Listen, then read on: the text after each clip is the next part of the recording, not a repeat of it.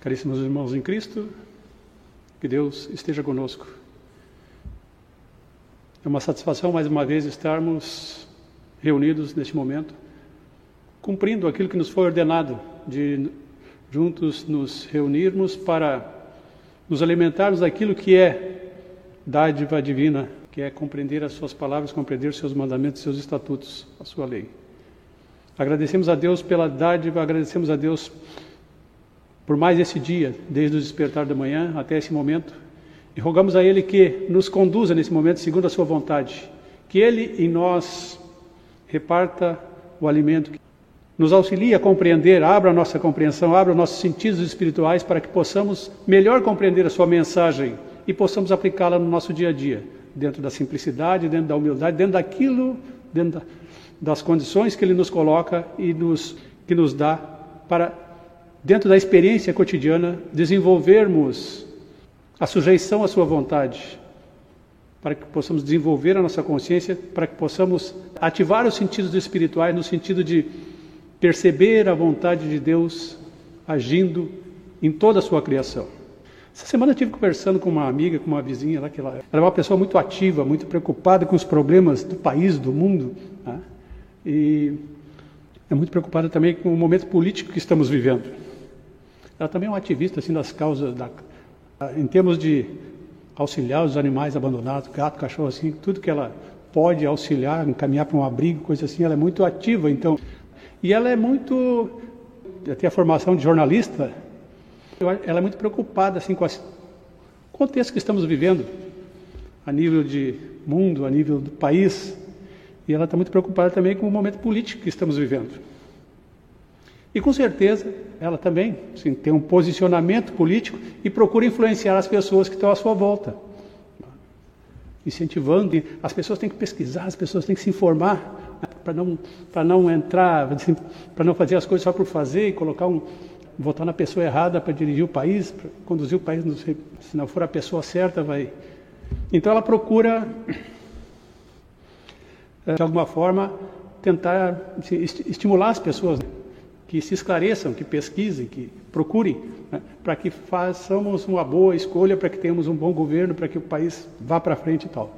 Mas tudo segundo o conceito dela, né, segundo o que ela compreende por, por correto. Então, nós conversamos, eu digo, não, tudo bem. Quanto mais esclarecido fosse a gente for, né, quanto mais esclarecido a gente for, de repente mais assertivo vai ser a nossa, a nosso posicionamento, a nossa escolha quando formos para esse momento de, de, de, votar, coisa assim, mais assertiva vai ser a nossa escolha daqueles que poderiam ser as pessoas mais adequadas para dar resposta para os problemas do país e do mundo.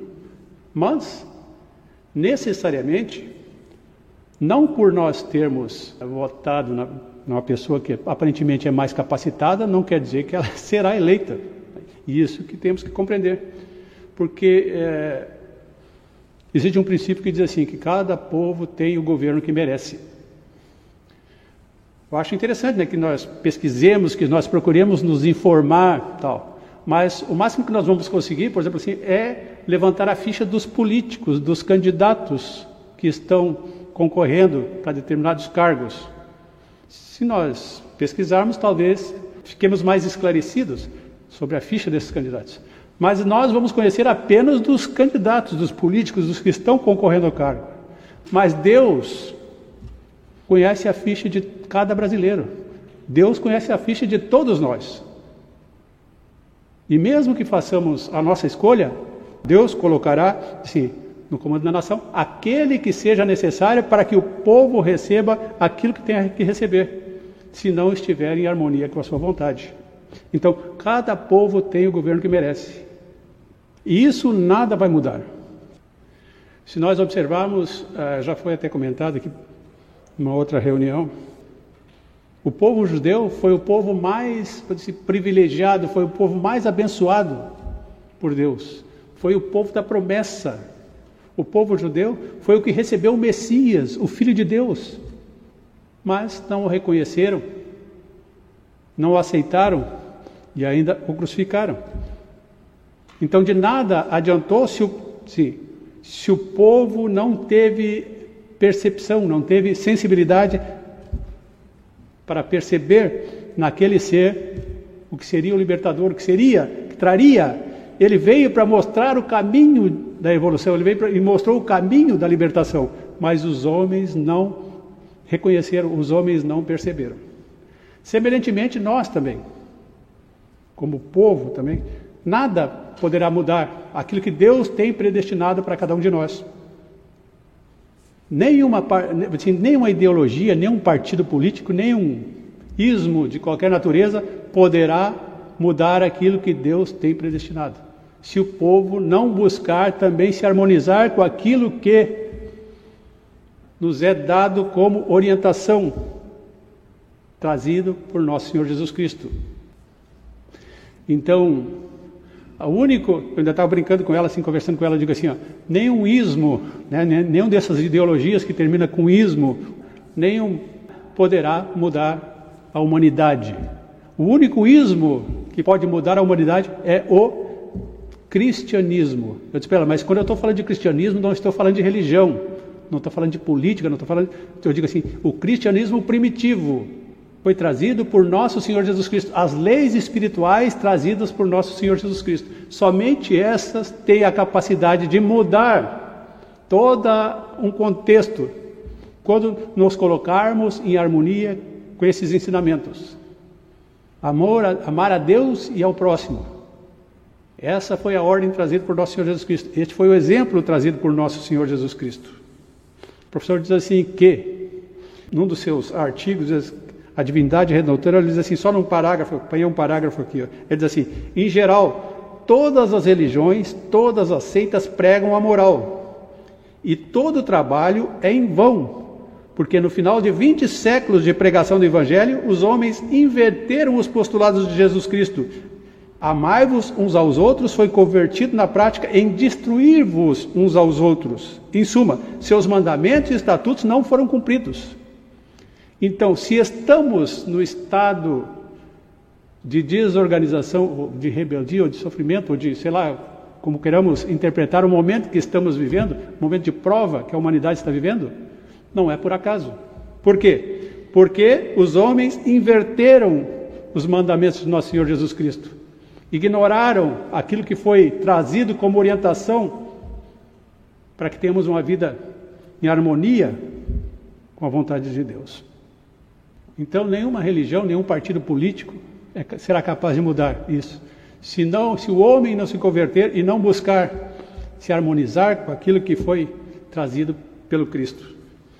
O que não puderam fazer a religião, nem a ciência oficial, poderá realizar a ciência divina dentro da lei de obediência, reformar o indivíduo pelo desenvolvimento do discernimento. Devemos reconhecer que é Deus, dentro da sua lei perfeita, que ensinou na pessoa de Jesus o Cristo, o único que pode transformar as nossas consciências e, consequentemente, transformar-nos externamente como homens. Então, o que não puderam fazer a religião, nem a ciência, nem partido político, poderá realizar poderá realizar a ciência divina, o conhecimento das leis divinas, a lei da obediência, você, ou seja, o que não puderam fazer as religiões, nem coisa nenhuma, poderá realizar o conhecimento das leis divinas quando nos colocamos em harmonia com ela. Quando adquirimos, quando buscamos o conhecimento das leis divinas e nos harmonizamos com ela, essas sim podem nos transformar, porque reformam-nos pelo desenvolvimento do discernimento. Então, primeiro passo é reconhecer. Então, devemos reconhecer que é Deus, dentro da sua lei perfeita, o único que pode nos transformar.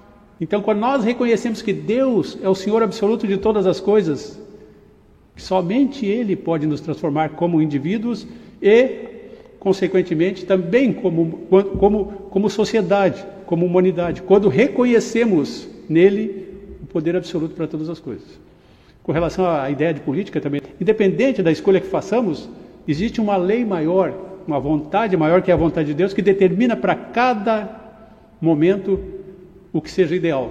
E nada mudará isso. Porque a lei é amar a Deus, amai-vos uns aos outros, amar a Deus e amar ao próximo como a si mesmo. Amai-vos uns aos outros como eu vos amei, disse nosso Senhor Jesus Cristo. Eu ainda estava comentando com essa pessoa assim, eu digo, mesmo que o ser humano não consegue cumprir isso, porque o amor dentro da ótica humana, ele é deturpado, ele é distorcido. O ser humano, a, a, o conceito de amor dentro da, da razão humana é troca. E o amor divino não é troca, é doação. Então o conceito de amor humano é equivocado, é baseado no apego, é baseado na troca. É interessante, amar-vos aos outros foi convertido em destruir-vos uns aos outros. Destruir necessariamente não significa matar né, assim, no sentido físico, pode ser até no sentido emocional, no sentido espiritual. Tem uma, uma, um pensamento que é atribuído ao Osho, diz assim: se você ama uma flor, não acolha. Se você ama uma flor, não corte ela, não arranca, não põe, não arranca ela, que bonita, ai, amo essa flor, vou arrancar, vou botar no vaso para enfeitar minha casa. Se você ama uma flor, não acolhe, não arranque, não colha, porque se você colhê-la, ela morre e deixa de ser o que você ama. Que é que ama um cadáver, né? A gente pode amar muito, mas depois que se torna cadáver, dificilmente se tem o mesmo sentimento, porque deixou de ser aquilo que nós amávamos. Então, mesmo no exemplo da flor, porque se você colhê-la, ela morre e deixa de ser o que você ama. Então, se você ama uma flor, deixe-a estar. Pelo exemplo da flor, a gente pode usar para todas as coisas que estão à nossa volta. O amor não está na posse, o amor está na apreciação. O amor está na libertação. Quem ama, liberta. Quem gosta da flor, vai lá e arranca. Eu gosto do passarinho, vou lá, põe numa gaiola. E assim todas as coisas. O amor humano é contrário ao amor divino. É contrário àquilo que nos demonstrou nosso Senhor Jesus Cristo. Eu já comentei com os irmãos uma, uma, vez aqui um texto que eu achei muito bacana, que diz assim que a, a palavra amor na nossa cultura quase perdeu o sentido. Tem uma história assim muito interessante, um rabino, né, ele passou por um jovem que estava comendo, calmamente deliciando-se com um prato de peixe que comia. E ele disse ao jovem: "Por que você está comendo esse peixe?" E o jovem responde: "Porque eu amo o peixe." E o rabino responde: Ah, você ama o peixe? Por isso você o tirou da água, matou, cozinhou e está comendo? Não me diga que ama o peixe, você ama a si mesmo. Porque o peixe é gostoso na sua opinião, e você tira da água, o mata e o cozinha.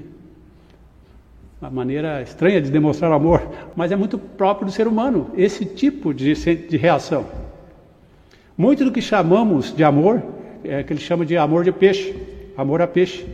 Então ele dá um exemplo também assim, de humanos. Ele diz assim: um casal de jovens se apaixona, um homem e uma mulher se apaixonam. E o que significa isso? Significa que esse homem viu nessa mulher alguém que ele sentiu que poderia satisfazer todas as suas necessidades físicas e emocionais. Ela viu nesse homem também da, mesma forma. Isso foi o amor. Mas cada um busca as suas próprias necessidades. Não é amor pelo outro, a outra pessoa se torna um veículo para a minha satisfação. E é esse o conceito de amor que existe entre os homens. Então, eu vejo alguém, interesso por alguém, por quê? Porque acredito que aquela pessoa vai me satisfazer dentro daquilo que eu espero dela. Então, muito do que se chama amor é o amor de peixe, o amor do peixe. É um amor externo, o amor não é sobre o que eu vou receber, mas sobre o que eu vou dar. O amor, as pessoas cometem um erro grave pensando que você dá para aqueles que você ama. A resposta certa é: você ama aqueles a quem você dá. Parece um trocadilho, parece a mesma coisa, mas assim, as pessoas cometem um erro grave pensando que você dá para aqueles que você ama.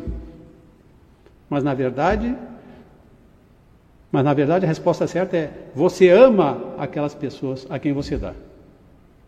Eu fiquei pensando sobre isso, né? Muitas vezes chega uma pessoa no portão lá e a gente é, vai lá e se sente é, impelido de ajudar, de auxiliar. Mas eu nem conheço, mas não precisa conhecer. Né? Se a gente sente o desejo, sente a necessidade de fazer pelo outro, porque ali sentimos nele uma extensão de nós, sentimos nele o nosso próximo. Então, a resposta certa é: você ama aqueles que você dá. E o que ele quis dizer foi: se eu dei algo para você, eu investi em mim mesmo, em você. Essa parte que eu achei interessante. Se eu dou algo para você, não é sem interesse, né? É, normalmente as relações humanas são assim. Se eu dei algo para você, eu investi em mim mesmo em você. desde que o amor próprio é um fato, todo mundo se ama a si mesmo. Agora, a parte de mim está presente em você, então há uma parte minha que eu amo em você. O amor verdadeiro é o amor de dar, não de receber. E é isso que nos ensina, e aí foi isso que demonstrou, nos demonstrou nosso Senhor Jesus Cristo. O amor é dar e não receber. Nosso Senhor Jesus Cristo disse assim: Eu não vim para ser servido, mas para servir. E ele também disse para os seus discípulos: Brilhe a vossa luz diante dos homens. O sol emana sua luz e não precisa ser correspondido. Uma luz não precisa ser iluminada, não precisa ter retorno, ela é a fonte. Ela é a fonte. Então é necessário que nos tornemos seres de amor. Uma flor que exala seu perfume, ela não espera que vá ser reconhecida, ela não espera que alguém vá lhe perfumar de volta, vou usar um termo bem, bem comum, sim. Então, o ideal da felicidade humana é ah, eu vou ser feliz quando eu amar e ser amado. Mas a lei é, o mandamento é amai-vos uns aos outros, incondicionalmente. Jesus não disse assim, amai-vos para ser desamado. Amai-vos uns aos outros. Se todos amássemos uns aos outros, todos seríamos amados também. E somente esse tipo de comportamento, somente esse tipo de atitude é que fará com que as pessoas se modifiquem, buscando não o próprio interesse, como diz o Evangelho, mas buscando o interesse do outro, buscando o interesse do nosso irmão, buscando o interesse do nosso próximo. Se todos nos amássemos uns aos outros, todos seríamos amados. Mas não, eu quero ser amado por uma pessoa. E quero ser correspondido nesse amor. Se ela não me ama, mesmo que o mundo todo me ame, eu serei a pessoa mais infeliz do mundo. Isso demonstra né, o estado de ignorância em que vivemos ainda. O egoísmo ainda impera. E assim são todas as coisas quando humanamente tentamos realizar aquilo que não é humano. A natureza humana, mesmo que queira, que nem diz o professor assim, a mente humana, quando quer olhar para cima, ela fica cega, porque não consegue, ela diz assim, não compreendemos Deus. O amor de Deus não é semelhante ao amor humano. O homem, por não compreender, transforma as leis de Deus em preceitos humanos, em conceitos humanos. Por isso, não dá resultado.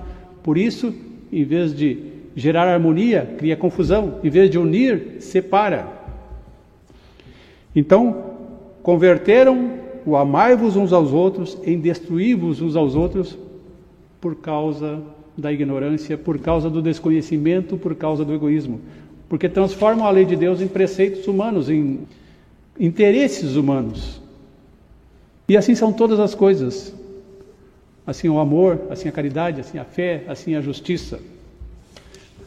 Se buscarmos exercitarmos, praticá-la pela nossa própria, pelos nossos próprios conceitos, pelos nossos próprios interesses, estaremos nos afastando do mandamento de Deus. Estamos, estaremos nos afastando daquilo que poderia ser motivo de paz, de tranquilidade, de harmonia.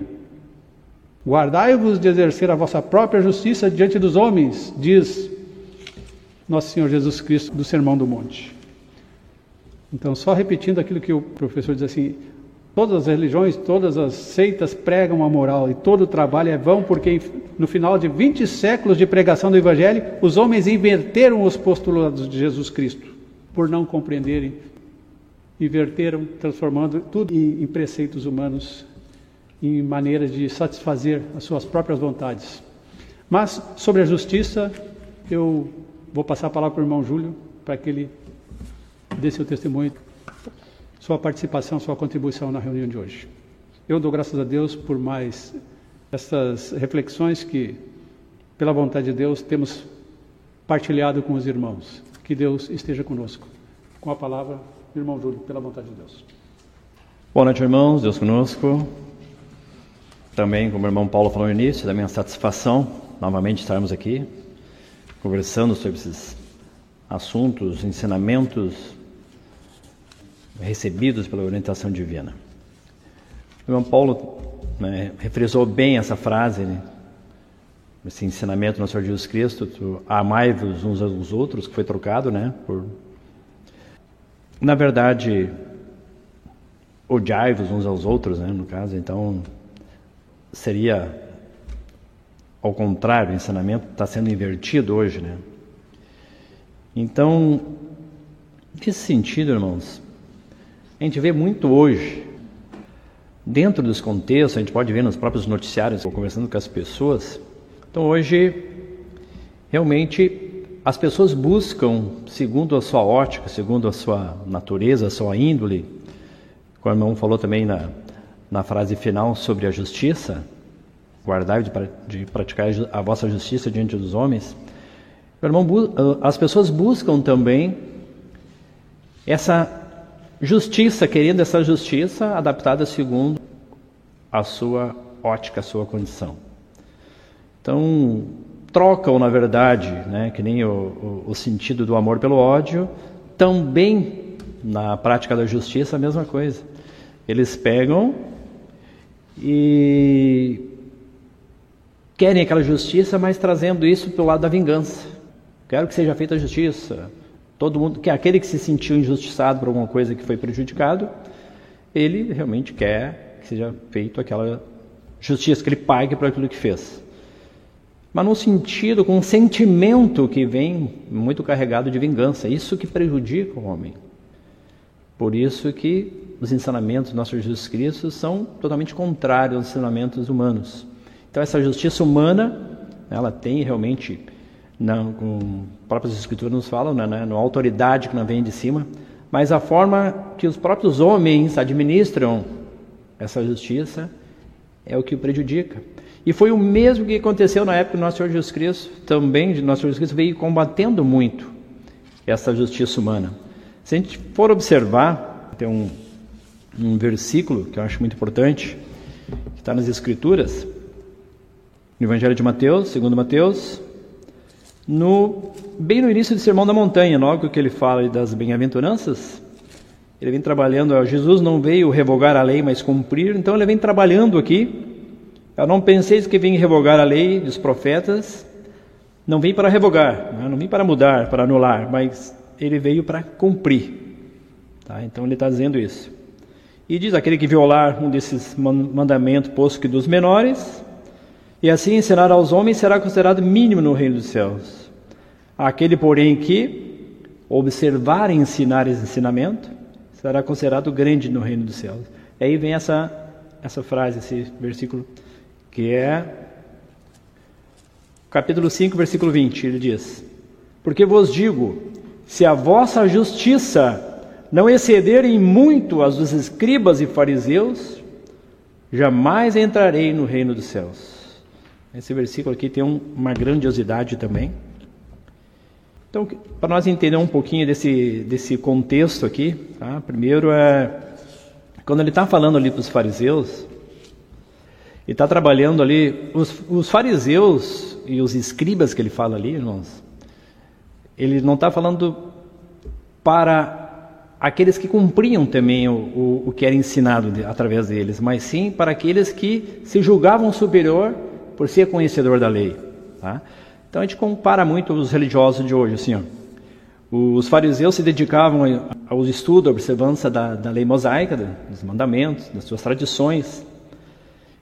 E o, eles eram, né, tinham um grande papel na época de fazer isso, de levar a lei, de a compreensão das pessoas. Mas o Jesus condenava então o que, era deles? A hipocrisia, a soberba dos fariseus, e ele levava, ele deturpava e acabava se, né, se sentindo demonstrando que eles eram superiores aos demais. Acabavam subjugando o povo também. Os escribas, né, mais ainda, aqueles judeus também eram os chamados de doutores da lei, aqueles escrivão, aqueles que escreviam os textos sagrados, tinha uma grande função. Então eles se dedicavam à interpretação e aplicação também dessa lei de Moisés.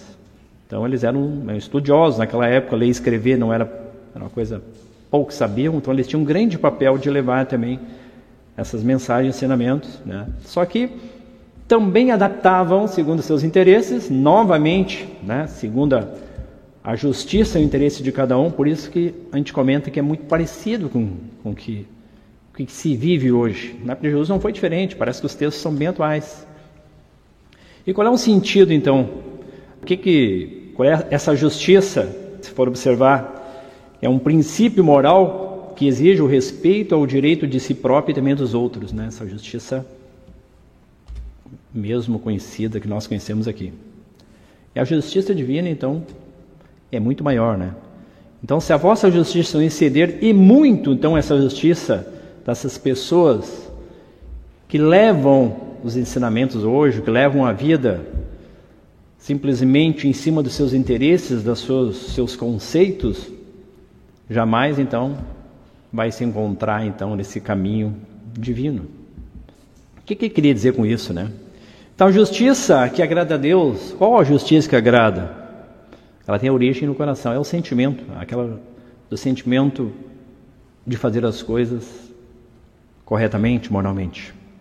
A justiça que excede a religiosidade vazia, que provém então do interior da pessoa. É uma obra espiritual produzida, não é nossa, na verdade, já é próprio Deus que age em cada um. Segundo Jeremias 36, 27, diz: O Espírito de Deus coloca dentro da pessoa as condições para que ele ande, obedeça, observe e guarda os estatutos e os juízos de Deus. Então já é aquela comunhão de Deus agindo em cada um. Aquela justiça que a gente chama divina do novo nascimento, nascer do alto, aquela ótica, de, né, aquela ótica divina, é o nascer do Espírito. Nesse mover do Espírito no coração que produz aquela justiça de Deus, que nos faz tomar posse do reino de Deus, né? que a gente toda a compreensão, toda a visão, toda a maneira de, de ver, de vivenciar, de compreender, já está dentro dessa ótica divina. Agora, vamos observar como é muito parecido o povo na época de Jesus e nosso povo hoje, vamos dizer, nossa realidade de hoje. A justiça, então, dos escribas e fariseus, referida por Jesus, era na aplicação da lei de Moisés. Não a conhecida lei de Talião, que preconizava na época, aquela lei do olho por olho, dente por dente, mão por mão, pé por pé, era a lei que existia na época da lei mosaica. E assim por diante. Então, essa lei de justiça baseava em tem alguns autores do código Hammurabi, que foi mesmo antes de Moisés já existia. Negavelmente, então essa lei ela já dava uma melhorada, conscientizava um pouquinho mais o homem, porque antes dessa lei existia a lei do mais forte, aquela lei que prevalecia a força. Então essa lei já dava um amenizado, já dava uma equilibrada, né? Que é aquela que se alguém cometesse uma, uma agressão, uma transgressão, ele pagava da mesma forma, com a mesma moeda, atribuía da mesma forma. Então observa como é que era a lei antes nosso Senhor Jesus Cristo trazia a lei do amor, como é que era. As pessoas, tudo que transgrediam, faziam o mal, para alguém, recebiam esse próprio mal também por ter praticado esse mal. Agora eu pergunto para os irmãos hoje: essa lei não parece tão atual hoje, irmãos? Os irmãos e amigos que estão nos ouvindo. Essa lei de retribuir o mal por mal não é o que está acontecendo hoje na nossa própria justiça, que a gente diz humana? Eu quero que pague para aquilo que fez. Não é essa justiça que foi lá da lei de Italião na época de Moisés. Então essa lei está sendo cumprida até hoje. Nosso Senhor Jesus Cristo, então, o que, que ele mudou nessa lei? Ó, com autoridade, com seu amor, veio inaugurar uma nova era da humanidade, naquela época, mais de dois mil anos atrás. A era da misericórdia, então a era do amor. Conforme no Sermão da Montanha, esse próprio texto vai dizer assim: ó, ele diz: Eu, porém, vos digo, amai-vos os vossos inimigos, fazei o bem a que os vos odeiam, e orai pelos que vos perseguem e caluniam. Mateus 5,43. Então a lei do olho por olho fez o mal, tem que pagar pelo que fez. Nosso Senhor Jesus Cristo, olha a virada que deu nesse aí. Eu, porém, vos digo: amai os vossos inimigos, fazei o bem que vos odeiam e orai pelos que vos perseguem. Não é bem ao contrário da, da querer a vingança da justiça humana? Se for observar hoje, quando tu quer a pessoa pague o mal né, por vingança, por ódio ou por rancor, por aquela coisa, ela não está preocupada que a pessoa fez alguma coisa que ela teria que melhorar a condição dela. Ela só quer que pague pelo que fez, mas não que ela melhore a condição dessa pessoa e que ela se arrependa. Isso que eu, faz toda a diferença. Tu tem que querer que essa pessoa melhore. Como dizem em outros textos, né? aquele que salvar um pecador né, da sua vida, que se tirar do mundo do pecado, salvará sua alma. Então, em todos os sentidos, as Escrituras nos auxiliam para que a gente auxilie essas pessoas que estão passando dificuldade, que ainda estão dentro do eu. Jesus Cristo disse que não veio para os são, para os doentes, então para todas as pessoas que existiam, que tinham necessidade física, espiritual e moral. Vários textos bíblicos nos, nos explicam isso. Amor aos que não querem, que não nos querem bem, é exatamente o que distingue os ensinamentos de Jesus, de Jesus Cristo, daquele ensinamento conhecido dos judeus. Ama, amareis os vossos, o vosso próximo e, e odiareis os vossos inimigos. A lei na época então era assim: amar o próximo e odiar o inimigo. Mas Jesus Cristo veio trazer o contrário, amar a todos. Na verdade, né, não tem inimigo então nesse sentido. Mas é exatamente isso que nos distingue dos demais. O mestre é muito claro quando ele reforça o ensinamento ó, e não deixa dúvida, diz assim: ó, se só amardes os que vos amam, qual será a vossa recompensa? Não procedem assim também os publicanos? Aqueles cobradores de impostos que eram considerados pecadores ali pelos judeus, pelos fariseus, pelos escribas. Se só amardes que vos amam, qual será a vossa recompensa? É o que todo mundo faz. Só quer bem para os seus. Só para minha família, só para aqueles que eu gosto, aquele que me retribui com aquilo que eu, que eu faço, como o irmão Paulo falou, né? aquele amor de, de fazer e querer receber, de auxiliar e querer ser auxiliado. Então, essa grande diferença, essa barreira que tem no, nosso egoísmo hoje ainda é tão grande que é muito difícil alguém, a gente ajudar alguém sem querer alguma coisa em troca. Tamanha é ainda a nossa a imaturidade, que eu digo, né? ignorância ainda. A gente espera, nem que seja uma consideração das pessoas, mas a gente espera. Então isso aí ainda a gente tem que vencer ainda isso. E ele reforça mais ainda, ó, ele dele não tira dúvidas. Ele vai mais além. Ó, se apenas os vossos irmãos saudardes, que é com isso fazeis mais do que os outros, não fazem tantos gentios, os pagãos não fazem isso? Pagãos era para os judeus aqueles que não partilhavam da mesma crença deles, né? Então, e os gentios eram os outros povos, romanos, sírios, gregos, todos como viviam na época. Então, nós Jesus Cristo aqui não fazem os mesmos. Então, as pessoas não fazem os mesmos que é, saudar, é manifestar um, uma adesão de respeito, de cumprimentar, de sorrir, de respeitar de compartilhar. Se nós fizermos isso só para aquelas pessoas que nós selecionamos, né, que gostamos, não fazem nada mais. É apenas a justiça humana ainda. Não é a justiça que excede que ele está trabalhando aqui. Não é a justiça que entra no reino dos céus. Que entra nesse reino que está dentro de cada um de nós. Não desperta isso. Não nos leva à unificação com Deus. É isso que ele está dizendo.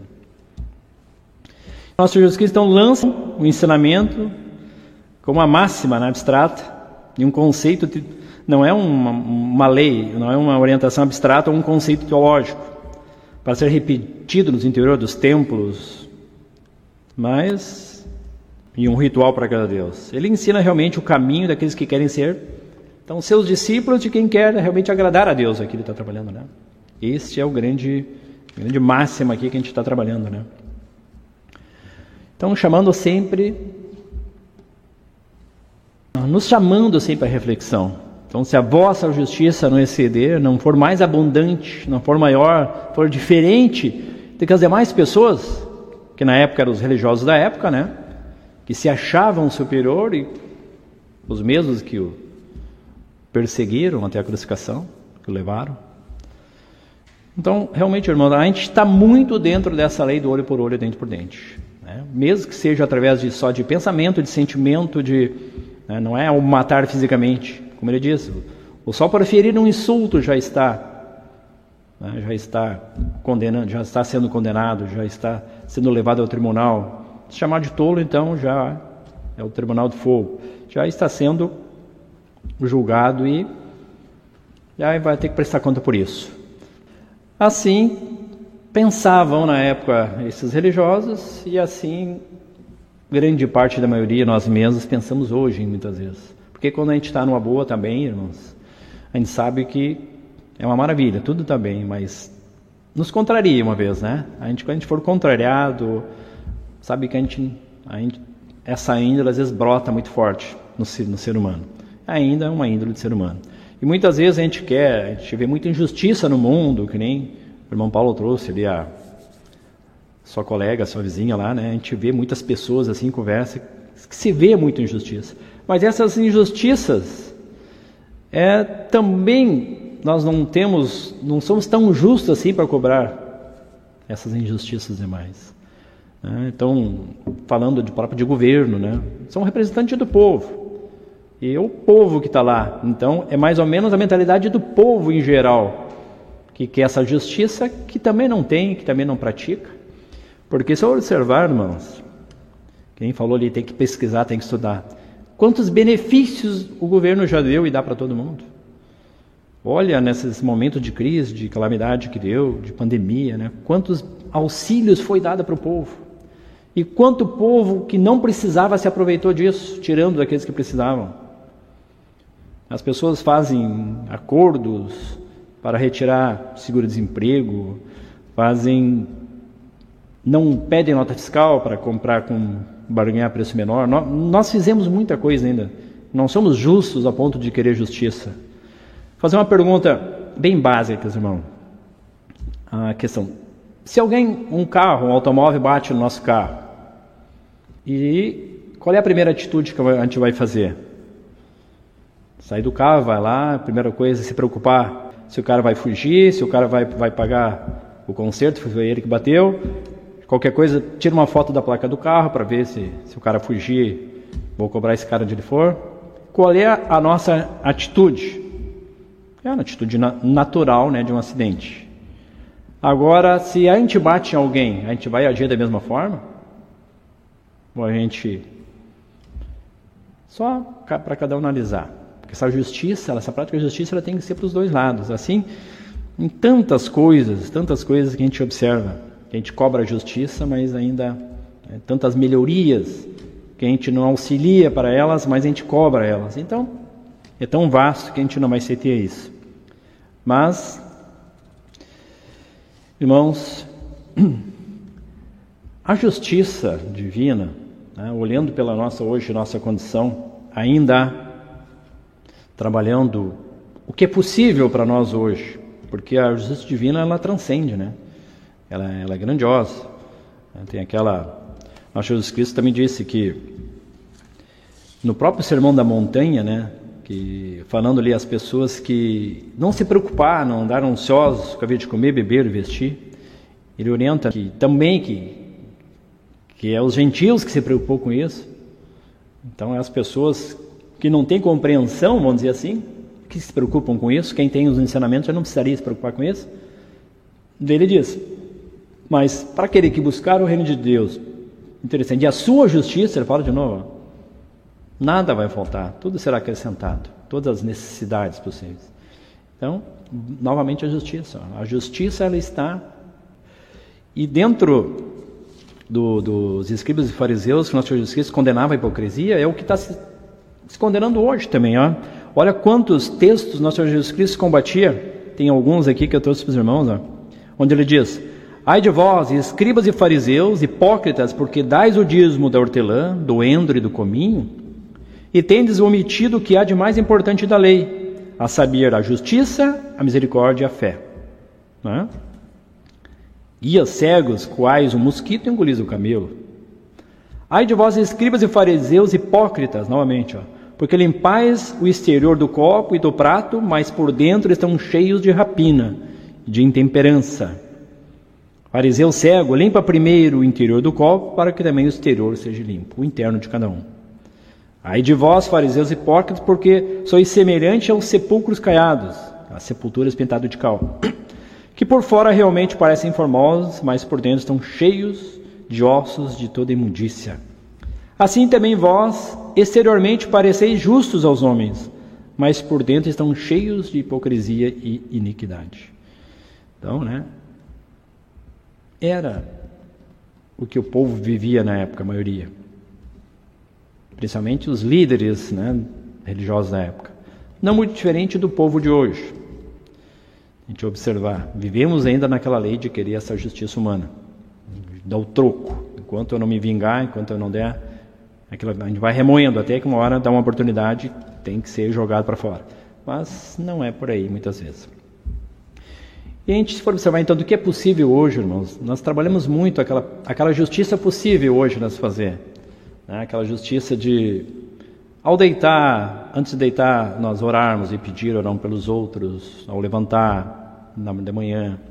Antes das refeições, a gente também fazer esse agradecimento. A gente, a diz um princípio de justiça em todos os atos que nós reconhecer ali a expressão de Deus ou a vontade de Deus, nós já estamos praticando essa justiça.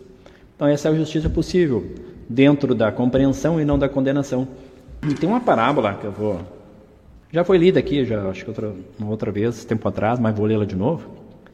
É a parábola do urso e o ateu. Para os irmãos compreenderem um pouquinho essa linha da justiça também. Diz assim: um ateu estava passeando num bosque, admirando tudo o que aquele acidente da evolução havia, havia criado, né, se maravilhando. Mas que áreas majestosas, poderosos rios, que belos animais, ele ia dizendo a si mesmo. À medida que caminhava ao longo do rio, ouviu um ruído então atrás dos arbustos. E atrás então desse arbusto, foi que viu um corpulento urso pardo caminhando em sua direção. Ele disparou correndo o mais rápido que podia, olhou por cima do ombro reparou que o urso estava muito próximo e aumentou a velocidade, apavorado. Era tanto seu medo que as lágrimas lhe vieram aos olhos. Olhou de novo por cima e o urso estava mais perto ainda. Seu coração batia freneticamente. Então ele tentou imprimir velocidade, foi então tropeçou, caiu, rapidamente tentou levantar-se, mas o urso já estava perto demais, procurando prendê-lo com uma de suas patas. Nesse exato momento, o ateu exclamou: Ó oh, meu Deus! Então aí que o tempo parou, o urso ficou sem ação, o bosque mergulhou em silêncio, até o rio parou de correr. Uma luz clara começou a brilhar enquanto uma voz vinda do céu dizia: Tu negaste a minha existência durante esses anos. Ensinaste a muita gente que eu não existia e reduziste a minha criação a um acidente cósmico. Se te ajudar a sair desse apuro, Devo eu esperar que tenhas fé em mim? O ateu, então orgulhoso, olhou diretamente para a luz e disse: Seria hipócrita da minha parte mudar de ideia, só porque estou prestes a morrer. Durante toda a minha vida ensinei que, não, que tu não existias e que tenho que ser fiel às minhas convicções até o final. Mas talvez poderias transformar então esse urso em um cristão, tentando aliviar sua pele. Muito bem, disse a voz, farei o que pedes. A luz foi embora, o rio voltou a correr, o som da floresta voltou. Então, o urso recolheu suas garras, fez uma pausa e se ajoelhou, abaixou a cabeça e falou: Senhor, agradeço humildemente por esse alimento que me deste desse dia. Amém. Agora eu pergunto, irmãos, o que, que mudou nessa atitude do urso? O urso era um alimento. O que, que o urso fez? Né? Pediu para transformar num cristão. Ele não fez a prática da justiça? Agradecendo que foi Deus que lhe deu o alimento. Né? E o ateu, querendo se safar, né? também levou a sua repreensão. Mas é nesse sentido que eu digo, irmãos. É na simplicidade. O que muda muitas vezes a nossas atitudes ser justas ou corretas ou serem né, ter validade, alguma finalidade maior, é o sentimento que se faz as coisas. É não só a compreensão, mas também a forma. Então, o próprio. Por isso que diz a, a, a palavra proferida com um sentimento correto ou com a intenção correta ela tem valor, mas com a intenção errada ela prejudica muito, muito, muito, muito. Então essa, tipo assim, é, eu vejo que é, é também uma justiça possível nós hoje. Nós fazemos a coisa com aquele sentimento correto. Eu vejo que as pessoas hoje buscam muito justiça, mas interessante que o que está em falta que eu vejo hoje também é, é equidade. Equidade, no caso, as pessoas confundem muito igualdade e equidade. Igualdade e equidade é a mesma coisa? Pergunta os irmãos. Podem responder no site. Né? Equidade e igualdade é a mesma coisa? Igualdade é aquela via de regra está relacionado com tratar todos da mesma forma, garantir os direitos de todos os indivíduos e dar a mesma oportunidade para todos. Muito nobre, né? muito digno. O princípio base da igualdade é que todos têm as mesmas oportunidades. Agora, a equidade. A equidade, com a diferença que eu vejo, por isso que tem, no, muitas vezes, a gente ouviu muito aqui, no, no, do ritual de, que nós temos aqui, é governar que seja governado com justiça e equidade. Então, a equidade é aquele outro lado que reconhece que não somos todos iguais, que nem todos começamos no lugar que é preciso e ajustar-se então a esse desequilíbrio. Então é mais fácil citar com exemplo, né? No hospital, a igualdade é cada um que chega no seu horário, pega a sua fichinha e fica esperando a sua vez. Tá? Todo mundo tem o direito, que ele chegou mais cedo, pegou a ficha mais cedo, está seu direito de chegar ali e ser atendido. Mas agora se chega uma pessoa em caso de urgência ali, chega uma ambulância com alguém numa maca ali, a equidade é isso, é dar prioridade para aquela pessoa que precisa mais.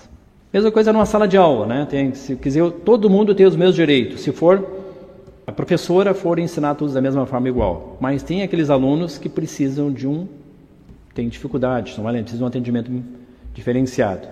Tem, né, o raciocínio não é tão rápido. Então essa pessoa vai precisar de um pouquinho mais de esforço. Entra a equidade. A equidade então é no sentido de fazer aquele algo segundo a condição de cada um. Então não é dividir partes iguais, que nem a igualdade. É lá segundo a sua necessidade, para que consiga aí chegar na justiça, na, os, Todos eles né, finalizam na justiça, para que fique completo isso. Né, se pega três escadas de, de tamanho diferente para três pessoas de, de tamanho diferente. O que, que a equidade vai dar sempre para eles chegarem na mesma altura, vai dar aquela escada maior para o menor, a média né, para o do meio e a menor para o maior, para que todos cheguem na igualdade. Mas a equidade vem aí no sentido de fazer esse equilíbrio. E eu vejo que muitas vezes é isso que falta, né? Muitas vezes a gente age com essa que ímpeto, né? E, e nosso Jesus Cristo agiu assim. Ele realmente, por isso que eu disse, não, não são os sãos que precisam, são os doentes. Ele se preocupava mais com os necessitados. Então ele dava segundo realmente a ótica, né? segundo a, a, compreensão de cada um, seu ensinamento ele ele foi sendo transmitido, ele foi compreendido. Por isso que a parábola dos talentos, cada um produziu, né? 30, 60, 100, cada um segundo a sua condição. Vamos trabalhar então realmente essa justiça, essa equidade, para que possamos, no nosso dia a dia, compreender isso. Né? Muitas vezes, como foi falado ali, até não julgar, não, não brigar por pessoas melhores no poder aqui ali, sabendo que Deus que coordena todas as coisas, Ele que, que coloca, né, não a autoridade que vem de cima, então Ele vai colocar as pessoas no lugar certo. Defendemos os direitos que cada um tem que defender, mas sem né, obrigar as pessoas a fazerem da mesma forma e sem lutar por isso. Olha, tantas barbaridades têm acontecendo por causa de querer, todo mundo querer seu direito que prevaleça em cima dos demais direito que tem para prevalecer é o direito divino. Esse sim, em cima de todos nós. Então agradeço a Deus pela oportunidade e retorno a palavra ao irmão Paulo. Irmãos em Cristo, graças damos mais uma vez pelo que nos foi dado partilhar com os irmãos na noite de hoje e rogamos a Deus que isso se torne vida em cada um de nós, que possamos, cada um possa tirar de cada encontro aquilo que lhe seja útil, aquilo que lhe seja para edificação em cada, em cada ato, que possamos nos colocar à disposição desse, dessa vontade maior para que nos use segundo o seu querer, em harmonia com o todo bem.